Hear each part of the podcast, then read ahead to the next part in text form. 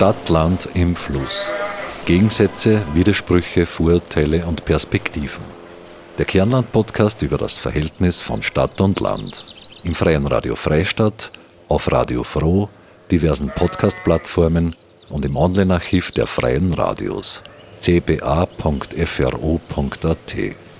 Gefördert vom Bund, Land und Europäischer Union. Liederregion Müllviertler Kirnland. Bräuche fallen nicht vom Himmel, sie kommen auch nicht aus der Volksseele, sie werden erfunden, wenn man sie braucht. Keiner hat sich von mystischer Vorzeit bis in die Gegenwart erhalten. Ein Zitat von Helga Maria Wolf. Herzlich willkommen zu einer weiteren Episode von Stadt, Land im Fluss, dem Kernland-Podcast über das Verhältnis von Stadt und Land im Wandel im Freien Radio Freistadt. Heute das Thema Bräuche in Stadt und Land. Das Leben am Land. Wenn man Bilder dafür suchen muss, dann fallen vielen von uns unweigerlich Menschen in Tracht ein. Idealerweise bei der Ausübung von traditionellen Bräuchen. Bei der Beschäftigung mit Trachten und historischem Gewand in Oberösterreich stößt man unweigerlich auf Thekla Weißengruber. Frau Magistra Doktorin Thekla Weißengruber ist Leiterin der Sammlung Volkskunde und Alltagskultur am Schlossmuseum Linz. Als solche beschäftigt sie sich bevorzugt mit Textilien, Kleidung, dem Umgang damit und auch der Vereinnahmung von Kleidung und Tracht. Auch ihre Dissertation hat sie schon zu diesem Themenkomplex verfasst. Zwischen Pflege und Kommerz. Studien zum Umgang mit Trachten in Österreich seit 1945. So war der Titel. Aktuell läuft gerade eine Ausstellung, an der sie gearbeitet hat. Dirndl, Tradition goes Fashion im Marmorschlössel Bad Ischl. Zu sehen noch bis 31. Oktober 2021. Für diese Sendung hat sich Martin Lasinger mit ihr über Bräuche, den Umgang damit und ihren Wandel unterhalten. Die Wahl ihres Studiums der Volkskunde und europäischen Ethnologie in Wien war ungewöhnlich, wie Thekla Weißengruber erzählt. Nach der Matura wollte ich eigentlich Kunstgeschichte studieren und bin in einer falschen Vorlesung gelandet in meinem ersten Semester, weil ich zu spät war und habe dort die Einführungsveranstaltung gehört für Volkskunde. War zwei Stunden lang, habe mich auch nicht rausgetraut, aber ich war fasziniert. Das war dann für mich der Grund, das Fach zu wechseln und wirklich Volkskunde zu studieren, weil Volkskunde wirklich am Menschen dran ist. Das ist wirklich die Forschung, wo es um den Menschen geht. Das hat mich seither immer be immer beeindruckt und es macht es auch so vielfältig und interessant. In der Beschreibung der Studienrichtung Volkskunde der Universität Wien heißt es, die Studierenden erwerben für ein weites Berufsfeld die Kompetenz, Kulturelles zu verstehen, zu deuten und zu vermitteln, auch um einen Beitrag zur Lösung soziokultureller Probleme leisten zu können. Das beschreibt wohl Thekla Weißengrubers Arbeit ganz gut, wobei Problem in der Wissenschaft einfach eine Forschungsfrage ist, etwas, das noch nicht verstanden wurde. Als gemeinsamen Nenner aller Bräuche sieht Frau Dr. Weißengruber Folgendes. Bräuche sind vielfältig und es, es ist auch sehr spannend, dass man, wenn man sich Bräuche ein bisschen näher anschaut, dann findet man doch dann immer einen gemeinsamen Nenner. Ein gemeinsamer Nenner also ähm, wenn man sich die Bräuche anschaut, ob es jetzt die, die Bräuche sind, die eher in der Stadt sind oder die in der Familie gemacht werden oder am Land sind, alle haben eines gemeinsam, alle haben eine Gemeinschaft, die die Bräuche pflegt, alle haben eine gewisse Tradition, die einfach gepflegt wird und damit sind sie ein soziales Handeln. Immer, es ist immer ein soziales Handeln und ein soziales Tun, ein Brauch. Mhm. Und, und ein Brauch muss von der Gemeinschaft die sie den Brauch ausübt, verstanden werden. Und die Grammatik muss einfach bekannt sein und das Gegenüber, das den Brauch beobachtet, muss das auch verstehen können. Das ist wie eine Sprache.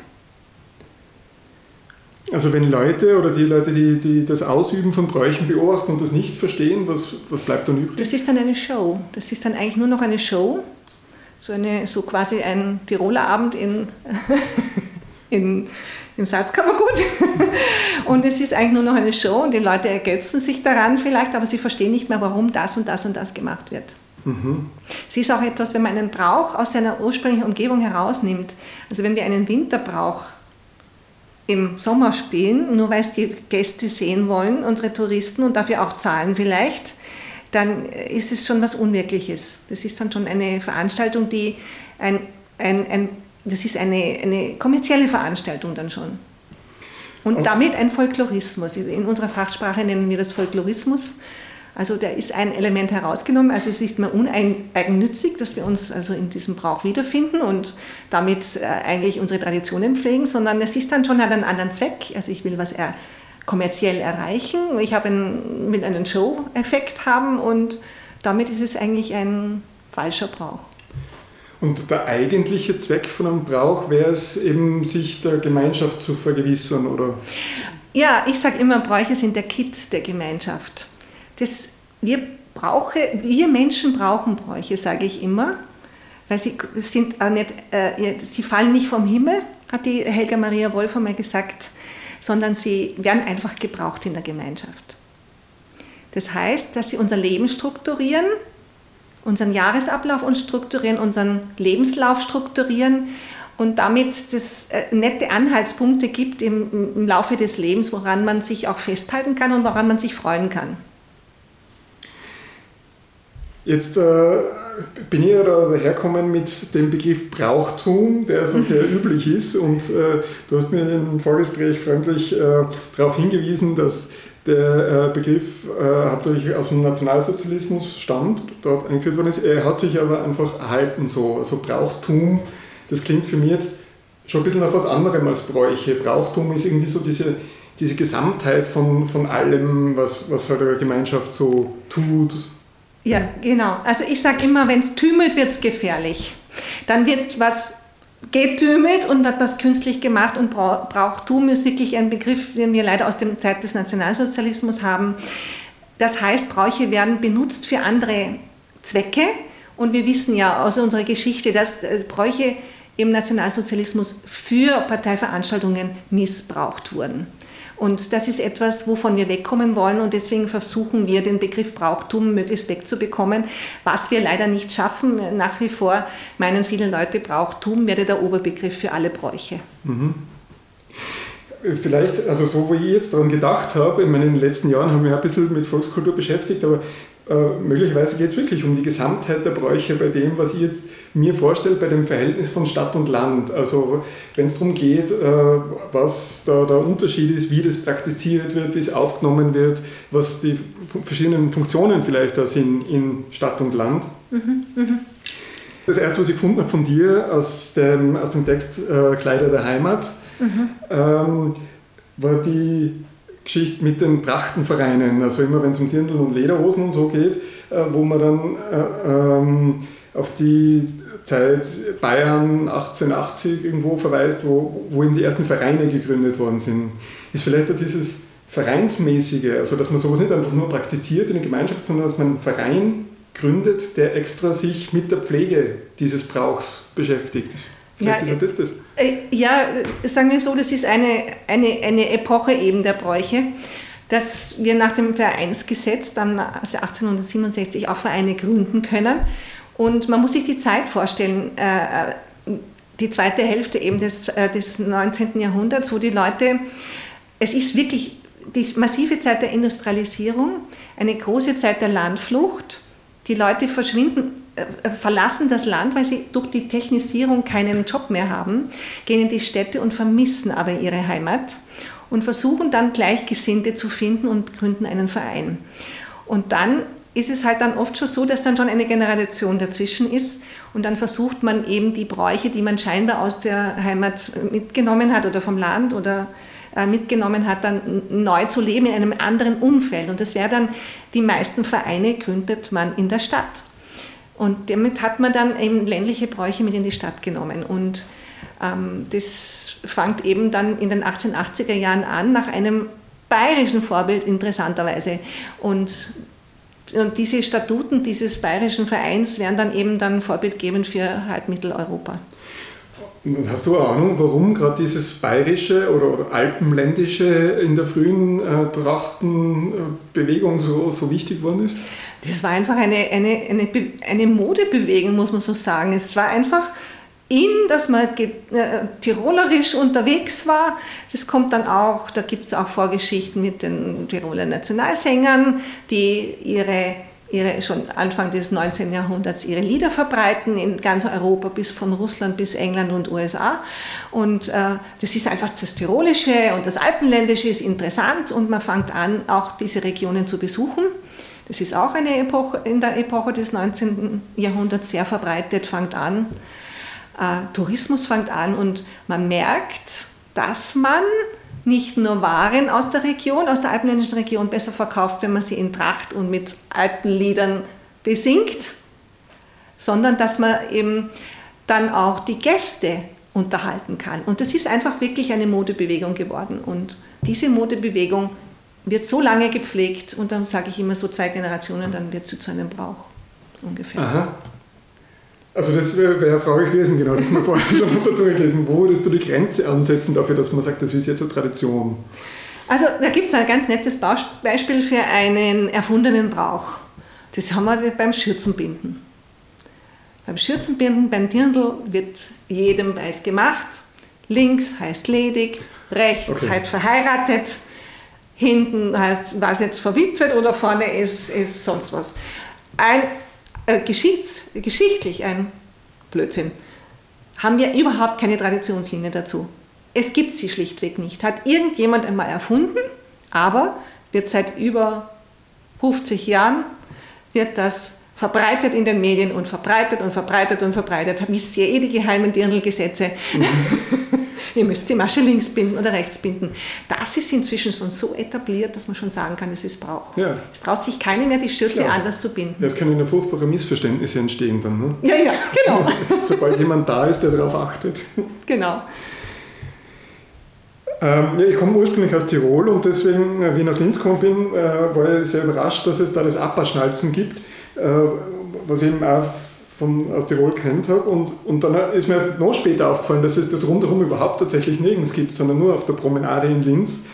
Ähm, und wäre das jetzt auch so äh, analog eigentlich zu diesen Vereinsgründungen, von denen du vorher gesprochen hast, ab 1880 oder so irgendwo? Ja, das würde ich jetzt, also gerade das Abschneiden, ist, ist, kommt, geht sicher zurück auch unter Schublatteln auf diese gelebte äh, äh Vereins- auf diese gelebten Vereinsbräuche, die man da in den 1880er Jahren angefangen hat, die dann bei uns auch zu den ersten Trachtenvereinen geführt haben. Und die haben alle oberbayerische Gebirgstracht und Gebirgsbräuche gelebt. Dazu gehört auch das Apperschnalzen, das man dann natürlich auch gepflegt hat. Und man hat es zwar geschafft, dass man die, die Trachtenvereine dann in der Mitte des 20. Jahrhunderts dann doch in die regionale Tracht eingekleidet hat, auch wenn man zum Teil früher angefangen hat, aber die Bräuche sind ihnen zum Teil geblieben. Und man, hat jetzt, man tanzt natürlich jetzt inzwischen auch die regionalen Tänze, ah. Äh, aber es war schon so, dass da wurde wirklich oberbayerische Gebirgstracht von Wien bis Berlin getragen. War eine Modewelle. Also da sind die ganzen Diskurse heute über, äh, Echtheit oder ob die Dirndln dann aus China kommen oder so irgendwas eigentlich schon ziemlich alt so gesehen, oder? War damals auch schon die eine Frage. Also jetzt haben wir die äh, Frühgeschichte gehabt von, von dem, was so äh, Vereine betrifft, die sich mit Bräuchen beschäftigen, jetzt nicht nur als Alltagspraxis oder so irgendwie, sondern eben um dieses Brauchtum zu pflegen. Gibt es äh, Bräuche, die direkt in Städten entstanden sind? Ja, sehr viele sogar. Also es ist so, dass ähm, ähm, wer hat Bräuche gelebt und warum hat man Bräuche überhaupt gebraucht? Also man muss sich vorstellen, das war eine vorwiegend analphabetische Gesellschaft wo 70 bis 90 Prozent gar nicht lesen und schreiben konnten. Also brauchten sie andere Möglichkeiten, um ihnen so Alltagsregeln beizubringen. Und das hat man auch oft gerne mit, mit Bräuchen getan. Und es ist so, dass sehr viele Bräuche zum Beispiel aus den Handwerkstraditionen kommen und äh, man einfach dann so strukturiert hat, den Alltag Montag blau machen. Also solche, dass man den Alltag strukturiert hat oder dass den Lichtbradelmontag, den wir haben, zum Beispiel in Ischl, dass man, es ist die Zeit jetzt vorbei, dass man, dass man bei Tageslicht arbeitet, es kommt das Licht dazu und um diese als Dankbarkeit, äh, so quasi, dass man jetzt aufgehört hat, dass man so brav gearbeitet hat und im Jahr gibt es dann einen Bradel für die Gesellen im Betrieb. Also so zum Strukturieren, jetzt fängt wieder die Winterszeit an zum Beispiel. Und äh, sehr viele Bräuche wirklich aus dem städtischen Umkreis, auch Faschingsbräuche, die Faschingsumzüge sehr viel städtisch, aus dem städtischen Umfeld. Und ähm, dann äh, gibt es natürlich auch die barocken Bräuche, also aus der barocken Zeit und das äh, äh, aus, aus, der Barockzeit und da muss man sagen, diese sind oft äh, sehr viel aus dem religiösen mhm. Leben. Und die meisten unserer Bräuche haben irgendetwas mit Religion zu tun.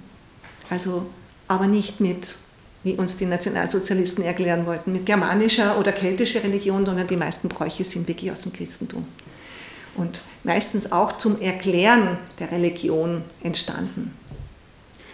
Aber es ist jetzt nicht irgendwie was grundsätzlich Religiöses in Bräuchen, sondern es hat sich einfach deswegen ergeben, weil Religion damals so, eine große Rolle gespielt hat. Wahrscheinlich. Ja, ganz einfach. Die Leute haben schlichtweg nicht verstanden. Äh, ähm, es, Naturwissenschaften hat man nicht gepflegt und die Leute mussten sich aber Naturereignisse erklären. Und es ist dann, warum wird es dunkler im Winter? Warum gibt es Hagel im Sommer? Warum was ist das? Also versucht man dann eben äh, äh, sich die, die, so quasi die höheren Mächte, die das anscheinend hervorrufen, weil erklären hat man sich nicht können, dann äh, gut zu halten und es geht dann über den Mittler eben der Religion. Und, und äh, da man ja nicht lesen und schreiben konnte, musste man die Inhalte der Bibel, musste man dem Volk ja beibringen. Also diese ganzen Spiele, die wir haben, zum Beispiel Weihnachtsspiele, das ist auch ein Brauch, das Nachspielen des so, Weihnachtsgeschehens. So oder sowas. Ja, ja genau, okay. Krippenspiele, mhm. Äh, die man zum Nachspielen eigentlich des Geschehens, damit die Leute das verstehen, um was jetzt eigentlich geht in der Kirche, weil der Pfarrer hat Lateinisch gesprochen, mhm. hat kein Mensch verstanden. Mhm.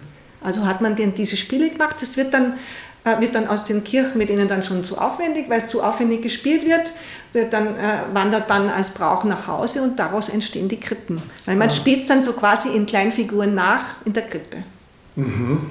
Also es ist eigentlich ein, auch wieder eine Sprache mhm. mit Bräuchen, dass man da irgendwas vermitteln will. Jetzt hast du an, an städtischen Bräuchen schon äh, Faschingsgebräuche erwähnt. Äh, die sich ja flächendeckend ziemlich verbreitet haben. Gibt es andere Beispiele dafür auch noch, wo was von der Stadt und dann am Land übernommen worden ist? Ganz an weltlichen braucht zum Beispiel die Schultüte. Die haben wir von den Deutschen übernommen. Das ist eigentlich ein deutscher Brauch und die haben wir von, aus Deutschland übernommen. Und das, ein Kind ohne Schultüte hätte man in den 50, hätte man in den 50 Jahren noch viel gesehen in Oberösterreich, mhm. aber jetzt inzwischen ohne Schultüte geht gar nichts mehr. Mhm. Anderer, anderes Beispiel. Wir gehen uns jedes Jahr Adventkranz. Mhm. Auch ein aus Deutschland importierter Brauch. War bei uns nicht üblich. Mhm. Aber nicht, nicht zwingend städtisch jetzt, sondern äh, oder, oder kommt, kommt der vom Land oder aus der äh, Stadt, der Adventkranz? Der Adventkranz, äh, erfunden von einem äh, aus Hamburg. Ah. also, ja, im Rauenhaus aus Hamburg erfunden oder den Christbaum, mhm. auch eine deutsche, ein deutscher Brauch, mhm. der dann erst im Adel sich fundamentiert hat mhm. und so quasi dann so herunterwandert bis in die niedrigsten Schichten und auch eigentlich eher ein städtischer Brauch war, der dann so langsam aufs Land wandert. Mhm. Also auch, ja, wandert. Wie ist es denn mit so internationalen Gebräuchen? Es gibt ja äh, Sachen, die sie äh, in, in, in, der ganzen industriellen Kultur zumindest verbreitet haben. Mir ist eingefallen Halloween oder, oder Muttertag, das, das ist ja verbunden mit gewissen Formen, Zeremonien und Gesten, Gedichten. Genau. Ja, das ist etwas, es ist einfach so, die, die Welt rückt uns näher, also rücken wir auch der Welt näher. Und von daher ist es ist ja eine nette Sache, dass man sich Valentinstag, dass man den feiert oder Muttertag feiert oder, äh, oder auch Halloween feiert. Das, man sieht, äh, dass manche Bräuche so nett sind im Ablauf, dass man sie gerne übernimmt und dann integriert und in ein paar Generationen hat sich entweder etabliert oder nicht etabliert und oft ist es dann so, dass es dann so anpasst, dass es dann wieder in unsere Region passt. Mhm.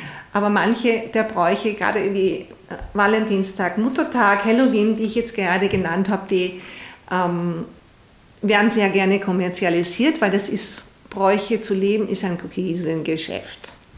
Mhm. Wenn man sich überlegt, dass 40 Prozent des Umsatzes in der, äh, bei den Floristen an Valentinstag gemacht wird, dann ist es ein wirklich großes Geschäft. Mhm. Weil es einfach so eine Massenverbreitung hat, so braucht, oder? Also ja, stellen Sie sich vor, Sie würden ohne Blume kommen. Okay, ja. Alles klar. Jetzt ist ja diese Funktion als Kit die eine Seite, auf der anderen Seite ist ja eine Gemeinschaft zu bilden auch immer ein Ausschluss, nicht zwangsläufig, aber wird oft äh, halt so betrieben, so gesehen, äh, irgendwo gibt es dann Menschen, wo man sagt, ja, aber ihr gehört jetzt nicht dazu. Irgendwie, irgendwie ist das immer noch in Verhandlung, kommt mir vor. Das ist, das ist immer noch nichts Abgeschlossenes. Wenn ich an meine äh, Kindheit denke, also vor, vor 30 Jahren oder 40, äh, da war das äh, Verhältnis zu, zu Tracht, glaube ich, irgendwie anderes als jetzt. Mhm. So wie ich das beobachte, in, das hat es äh, praktisch nicht gegeben, schlichtweg in Tirol. Also in meinem Umfeld so. Das mhm. war, das war, mhm. mhm. Es hat so Tiroler Abende gegeben, das habe ich gewusst. Also da haben dann einzelne Menschen im Ort eben Geld damit verdient, dass sie das eben Holländern zum Beispiel äh, vorspielen. Aber mhm. es hat eigentlich keine, äh, keine besondere Verankerung gehabt. In der Kirche war kein Mensch in Tracht, auf Bällen mhm. nicht, gar nicht. Und so. Das ist äh, jetzt zum Beispiel, also, also ich habe äh, mal Erhebungen gemacht, österreichweit, was das Trachtentragen anbelangt. Und da hat mir die Tiroler ähm, äh, Obfrau gesagt, also die für die Trachtenbewegung zuständig war, hat gesagt, ja, bei uns trägt man Tracht nur noch, trägt bei uns Tracht nur noch das Personal. So quasi nur noch für den Tourismus. Aber ich glaube, auch da ist ein Wandel, da passiert gerade wieder, also man, man hat schon diese wirklich schlechten Erfahrungen gemacht im Nationalsozialismus, wo Tracht erneuert wurde, Tracht missbraucht wurde. Da kann ich, könnte ich das Beispiel erzählen von Berchtesgadener Jäckchen, das wirklich ein offizielles äh, Teil des, äh, der, der BDM-Uniform war, obwohl mhm. es die Weste schon seit Anfang des 19. Jahrhunderts gibt, in der Tracht beheimatet in Berchtesgaden. Aber es waren einfach diese negativen Konnotationen da und, und wurden natürlich nach dem Krieg sehr gerne abgelegt. Aber trotzdem merkt man dann, dass das, äh, dass das äh, ist einfach das Quant der Region und irgendwann mal schafft man es, diese eigentlich Umklammerungen zu lösen. Und eigentlich, und interessanterweise, und da sind wir in der Forschung auch schon so weit, dass man das so konstatieren können, dieses lockere Umgehen auf Festen mit Dirndl und Lederhose auf der Wiese in München also Oktoberfest-Trachten, die haben es geschafft, dass man das wirklich also spielerisch schafft, mhm. mit Tracht umzugehen oder mit Dirndl oder mit Trachtenmode umzugehen und so wieder zu einer regionalen Tracht zurückzukommen, ohne eine politische Umklammerung. Mhm. Das ist nicht so einfach. Das ist Zu diskutieren ist es wahrscheinlich immer wieder, ja, also weil, es ja trotzdem immer noch auch genutzt wird eben als Ausschließungsding und so. Nicht? Wenn ich in, im Müllviertel an äh, äh, Veranstaltungen mache, äh, die, die Nacht der Tracht oder so irgendwas, dann werde ich höchstwahrscheinlich keine Migranten da haben. Ne? Das ist einfach ganz praktisch schon so. Außer man lädt sie äh, persönlich ein. Also das wäre unsere Integrationsarbeit, mhm. dass wir wirklich auch alle unsere Gemeinschaften mit integrieren und, und mitnehmen. Also das wäre eigentlich unser Auftrag, dass wir uns mhm. als Gemeinschaft sehen. Es ist natürlich Tracht, es ist eines der wichtigsten oder Kleidung insgesamt eines der wichtigsten äh, Kennzeichen eigentlich unter unserer Sprache und die wird nach wie vor ausgenutzt, wenn man dann hört von Koalitionsdirndeln und von äh, äh, Pimp Up Your Dirndl mit einem türkisfarbenen Streifen, dann ist das schon etwas, wo ah. was bedenklich ist, sagen wir mal so. Mhm. Weil wir kennen das ja, dass das äh, Tragverbot für, für Tracht für jüdische Mitbürger gegeben hat. Ich habe das auch erst im Zuge der Auseinandersetzung mit Volkskultur mitbekommen. Ich weiß nicht, wir kennen es vielleicht jetzt schon, aber ob das allgemein so verbreitet ist, die, das Wissen um die Tatsache, das. Also es gibt diese, wirklich dieses Gesetz in, in Salzburg, wo das wirklich gesetzlich verboten war, aber es war natürlich üblich, üblich, dass man das praktiziert hat. Und, und Oder man so hat sich einfach nicht getraut. Ja. Oder, umgekehrt, äh, das habe ich ja so äh, erzählt bekommen, als, als wäre das äh, von Teilen der jüdischen Bevölkerung Weg gewesen, um praktisch darauf hinzuweisen, dass man integrationswillig ist oder, oder gern Teil der Mehrheitsgesellschaft sein möchte, ja. was dann eben bewusst ihnen genommen worden ist. Ja, ja, genau. Es ist, mhm. ist bewusst genommen worden. Es ist, ja. Von dem müssen wir weg. Jetzt hat dieses ganze Trachtending eben äh, ganz eine große emotionale Komponente, wie jetzt schon öfter auftaucht ist. Und dann gibt es da so Menschen wie dich, die sich auf akademische Art und Weise damit beschäftigen. Ich meine, du wirst wahrscheinlich ein emotionales Verhältnis auch haben, ich meine, du hast eben auch äh, das Ding zu deinem Beruf gemacht und, und beschäftigst dich da aus verschiedensten Blickwinkeln damit. Wie, wie ist es da? Ähm, wird es positiv aufgenommen, dass es da Menschen gibt, die sich damit auskennen oder Leute, die sagen eben, ja, ihr stellt euch schon vor, dass das so ist, aber eigentlich genau so ist es nicht? Oder bist du da öfter in Konflikte verwickelt, wo das nicht gut aufgenommen wird, dass man Leuten in ihre Tradition reinredet? Also ähm, sagen wir so, äh, frühere Volkskundler haben sich bemüßigt gefühlt, äh, so quasi Gesetzesgeber zu sein was Tracht anbelangt. Und äh, auf Knopfzahl an und zentimeterweise wurde dann die regionalspezifische Tracht bestimmt. Ähm, das sehe ich als falschen Weg. Wir sind weg von den Kleiderordnungen, und, äh, die wir eben bis zum 18. Jahrhundert hatten. Und wir, es kann nicht Aufgabe eines Wissenschaftlers sein, jemandem vorzuschreiben, was er anzuziehen hat. Ich bin eher ein, äh, dafür, dass man das freier hält weil es kann nicht sein, dass für jede, jede Ortschaft und jeden Bezirk eine eigene Tracht gegeben hat. Die Leute früher haben schlichtweg das angezogen, was sie sich schneidern konnten, wo sie den Stoff dazu bekommen haben und, und was einfach da war. Und äh, das ist äh, ähm, überzogen gemacht worden von den Trachtenerneuerern äh, um die Mitte des 20. Äh, Jahrhunderts. Wir kommen jetzt ganz davon ab und wir begleiten den Prozess, dass wir ihn beobachten aber es passiert nach wie vor, dass ich gefragt werde, ja, darf ich denn dazu diese Strümpfe anziehen? Und entschuldigen sich bei mir, wenn Sie einen falschen Stoff genommen haben zu einer gewissen Tracht.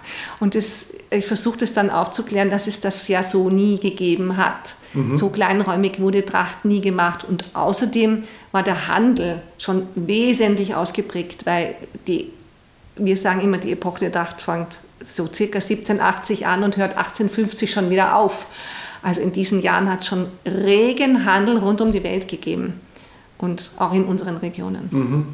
Fällt mir ein, ich glaube, da waren aus, dem, aus einem Kärntner Tal Leute bei der Veranstaltung von der UNESCO in Geiltal. waren Geiltaler, ja, ja, die ja. Ähm, ihre Tracht gehabt haben und da war in der Tracht der Frauen eben die Schürze ein möglichst auffälliger, bunter Stoff, weil sie halt die Tradition haben, dass der Stoff mitgebracht wird vom Irgendwo. Von, von irgendwo, genau, ja, ja, aus Venedig genau, oder sonst genau. wo. Ne? Ja, ja, genau. Das habe ich sehr schön gefunden. Ja, ja, das ist, das ist äh, wenn man da, je weiter man da hineinschaut, das, äh, äh da sieht man dann Handelswege, äh, Italien, äh, äh, Frankreich, Übersee, die mhm. Baumwolle von sonst woher. Also es ist alles überhaupt nicht so sehr regionalspezifisch. Und selbstgemacht wurde das wirklich nicht. Man hätte es mhm. gern gehabt, von staatlicher Stelle her, dass alles selbst gemacht wird, vom, vom, so quasi vom Flachs bis zum Dirndl, aber das war nicht so. War auch schon arbeitsteilig in den Gesellschaften damals? Ja, man hat sich das am, am Kirtag schlichtweg den Stoff gekauft oder vom, vom Schneider auf der Stör, hat ihn mitgebracht. Also mhm. Äh, das war nicht wirklich. Und der Schneider von der Stör, auf der Stör hat es so geschneidert, wie es konnte. Und e-, egal aus welcher Region er war. Mhm. Vielleicht, was ich mir beim Herfahren gerade überlegt habe, das war so, so nur ein Gedankenexperiment ob, ob, mhm. und ich, ich kann es mir kaum vorstellen. Aber jetzt unser Umgang mit dem, äh, was da zu lokalen Bräuchen gehört, wie entwickelt sich das? Wie schaut das in 50 oder 100 Jahren aus? Gibt es da Tendenzen oder, oder kann man sich da was vorstellen? wird sicher Bräuche geben, die wir jetzt noch gar nicht wissen, dass es Bräuche werden könnten, weil sich einfach aus den Gesellschaften was Neues entwickelt. Jetzt, jetzt ist gerade sehr spannend zu über, äh, beobachten, was Corona uns antut, mhm. was da überbleiben wird, was sich etabliert in unserem gesellschaftlichen Verhalten, ganz besonders Grußbräuche, also mhm. im, wirklich im direkten äh, ähm, äh, ähm, äh, Umgang mit den mit äh, Mitmenschen und, äh, und was, was wir auch verlieren werden. Solange es Gemeinschaften gibt, die zusammenhalten wollen, wird es immer Bräuche geben. Thekla Weißengruber, Sammlungsleiterin für Volkskunde und Alltagskultur am Oberösterreichischen Landesmuseum, wird die Arbeit also kaum ausgehen. Menschen lieben ihre Traditionen und Menschen lieben es auch, neue Traditionen zu erfinden. Regionen haben ihre Bräuche und Bräuche werden aus anderen Regionen übernommen. In Städten gibt es Bräuche, die vom Land stammen und am Land werden auch Bräuche aus der Stadt gepflegt. Auch wenn ein Merkmal von Bräuchen ihre Überlieferung ist, ist doch auch ihr Wandel im Lauf der Zeit ein anderes Merkmal.